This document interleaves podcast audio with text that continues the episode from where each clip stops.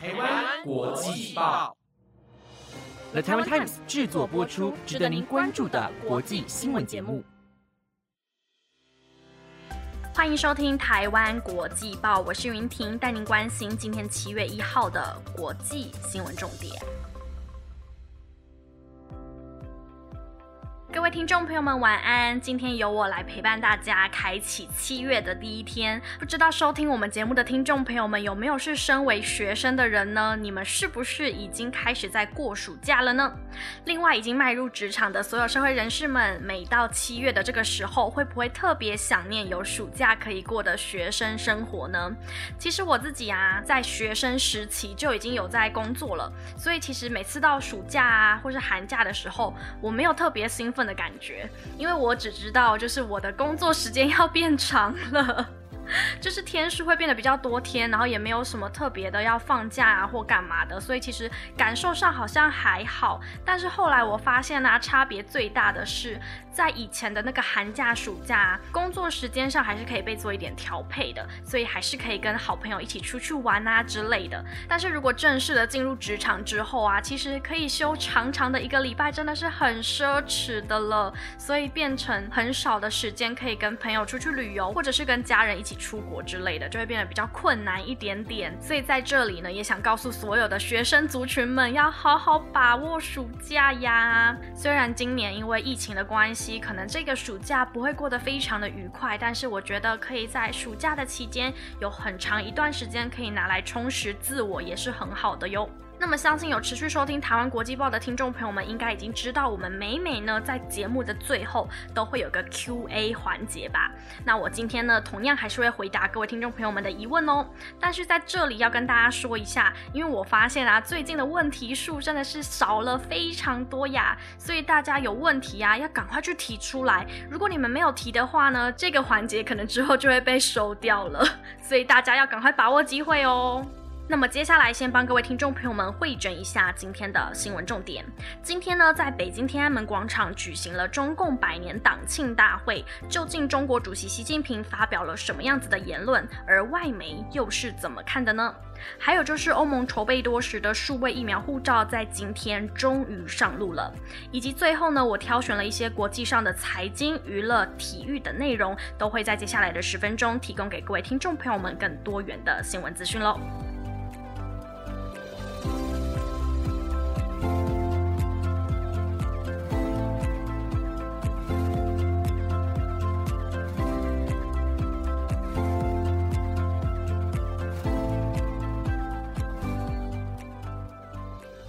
头条消息要带大家看到的是，可以说是和台湾人息息相关的事件，那就是今天七月一号，也就是中国共产党成立一百周年的大会。而中共总书记习近平在今天早上八点的时候，在北京天安门广场发表了演说，现场估计有超过七万人次到场观看。中国主席习近平在今天上午与中共百年党庆大会上发表谈话时表示，他代表中共和人民庄严宣告，经过全党全国各族人民持续奋斗之下，大陆实现了第一个百年奋斗目标，在中华大地上全面建立了小康社会，历史性的解决了绝对贫穷的问题。目前呢，正在朝向着全面建立社会主义现代化强国的第二个百年目标来奋斗。同时，习近平还。还说到，只有社会主义才能救中国，只有中国特色社会主义才能发展中国。对此，法新社指出，习近平强调，中国在清末受到强权欺凌的时代已经过去了，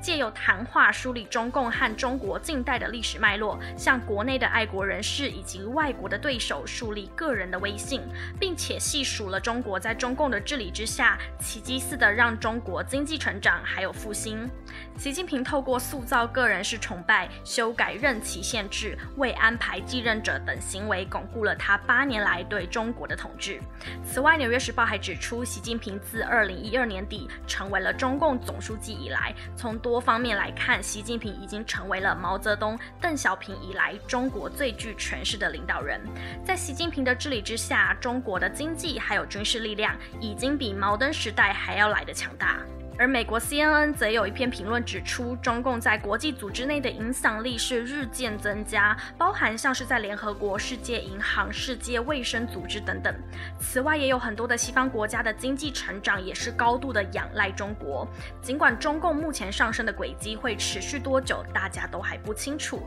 但是中共的作为以及存在仍然会给全球带来可观的冲击力。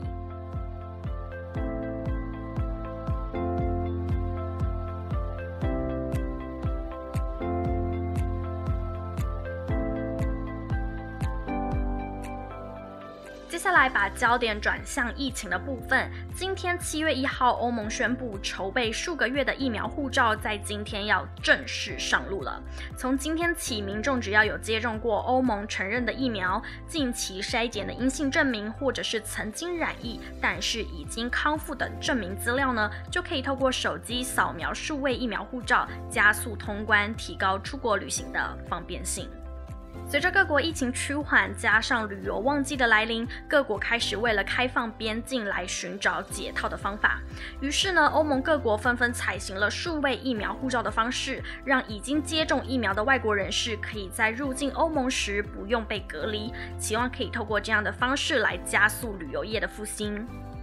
欧盟推出统一规格的数位疫苗护照，又称为数位绿色证明，在德国取得的方式相当的容易。民众呢，只要先到接种站、医院或是药局领取纸本的接种证明，再用免费下载的 APP 直接扫描接种证明上面的条码呢就可以了。而到了边境检疫的时候呢，只要出示这个 APP 上的条码给检疫人员扫描即可。扫描之后呢，检疫人员就可以知道持有者的姓名、出生年月日、接种的疫苗厂牌还有日期等等的资讯。但目前欧盟只认可四种新冠疫苗的厂牌，包含了辉瑞、BNT、莫德纳、AZ 还有交生。而数位疫苗护照的使用范围仅涵盖了欧盟二十七个会员国以及冰岛、挪威、瑞士、列支敦士登等地。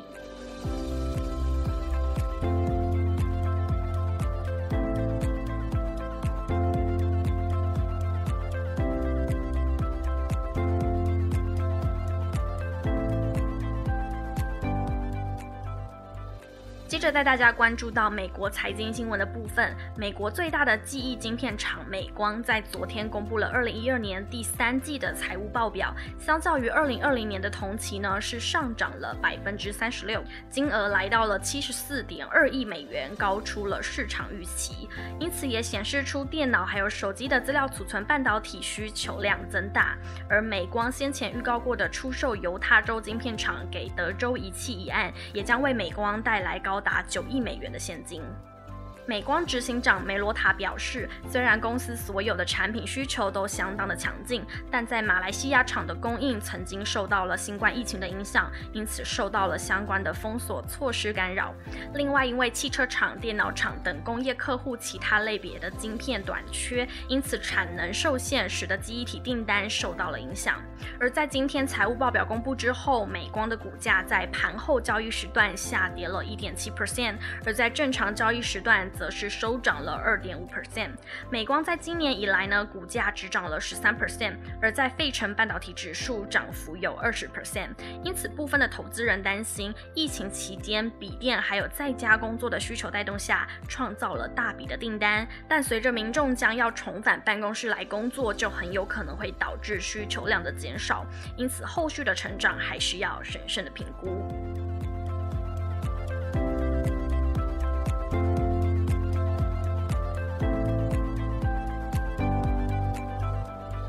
下一则我们要看到的是台湾国际报相当少报的娱乐消息。在昨天，南韩的演艺圈被爆出了人气女团成员非法注射牛奶针的事件。该女星虽然表示是为了治疗而使用，但是仍然被处以了一百万韩元的罚款，相当于二点四七万台币。而事件延烧至今，该女团成员的身份也被媒体曝光，令许多粉丝不敢置信。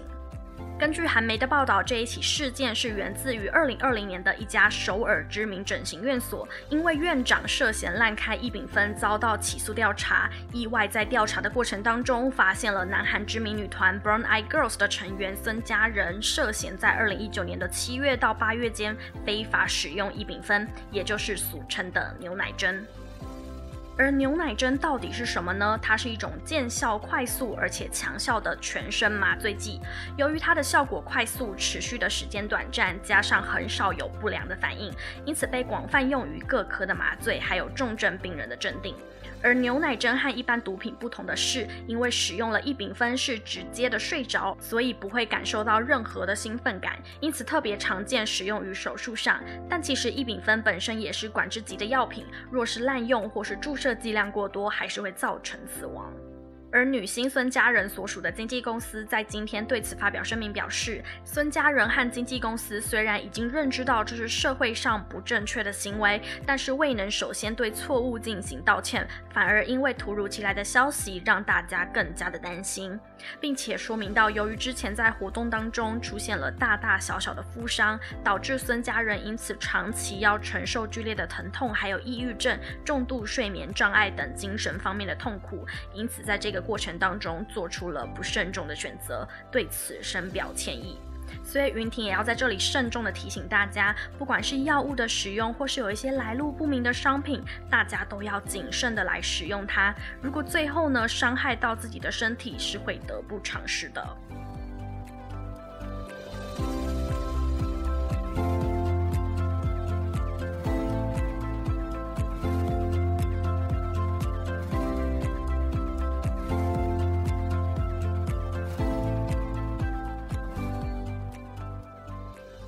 一则新闻带大家转换一下心情，喜欢篮球的听众朋友们就不要错过喽！今年 NBA 正在举行的二零二零二一 NBA 赛季，也就是 NBA 的第七十五个赛季，原定呢这个例行赛是在二零二零年的十月二十一号开始，但是由于受到二零一九年新型冠状病毒的影响，因此比赛延期。而今天呢是由凤凰城太阳对上洛杉矶快艇的西区冠军赛，由太阳队拔得头筹，终于在二十八年之。后后，太阳队再度的闯入了 NBA 总冠军赛。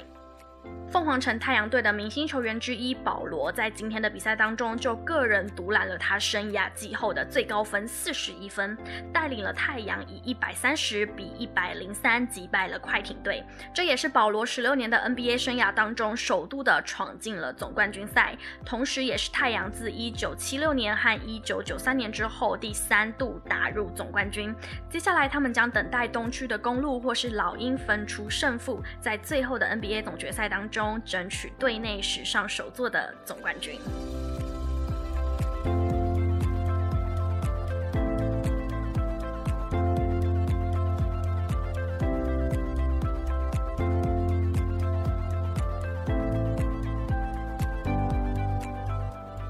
以上新闻有了台湾 Times 直播，感谢您的收听。那么接下来我要来回复大家对我的提问啦，而且今天的提问真的是非常的少，才四题而已，所以我今天可能会回答的很详细，也说不定。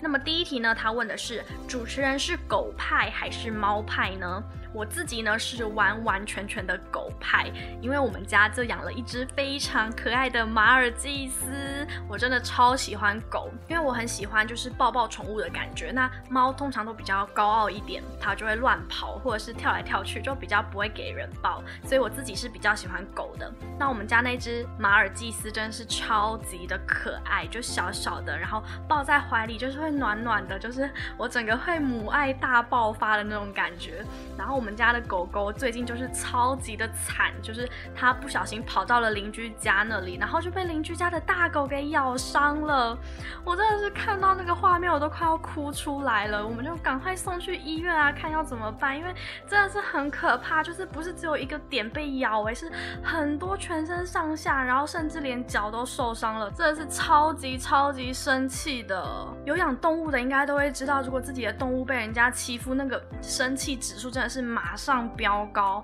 所以我真的是要呼吁大家，就是不管是遛狗啊，或是遛什么样的动物在外面的时候，真的要注意它们的安全。我们家的狗啊，都已经十几岁了，还要受这种折磨，我真的是超级难过，也很心疼它。好，接下来第二题是问其他主持人们挑食吗？其实这个题目啊，我以前回答的话，我一定会说我根本不挑食。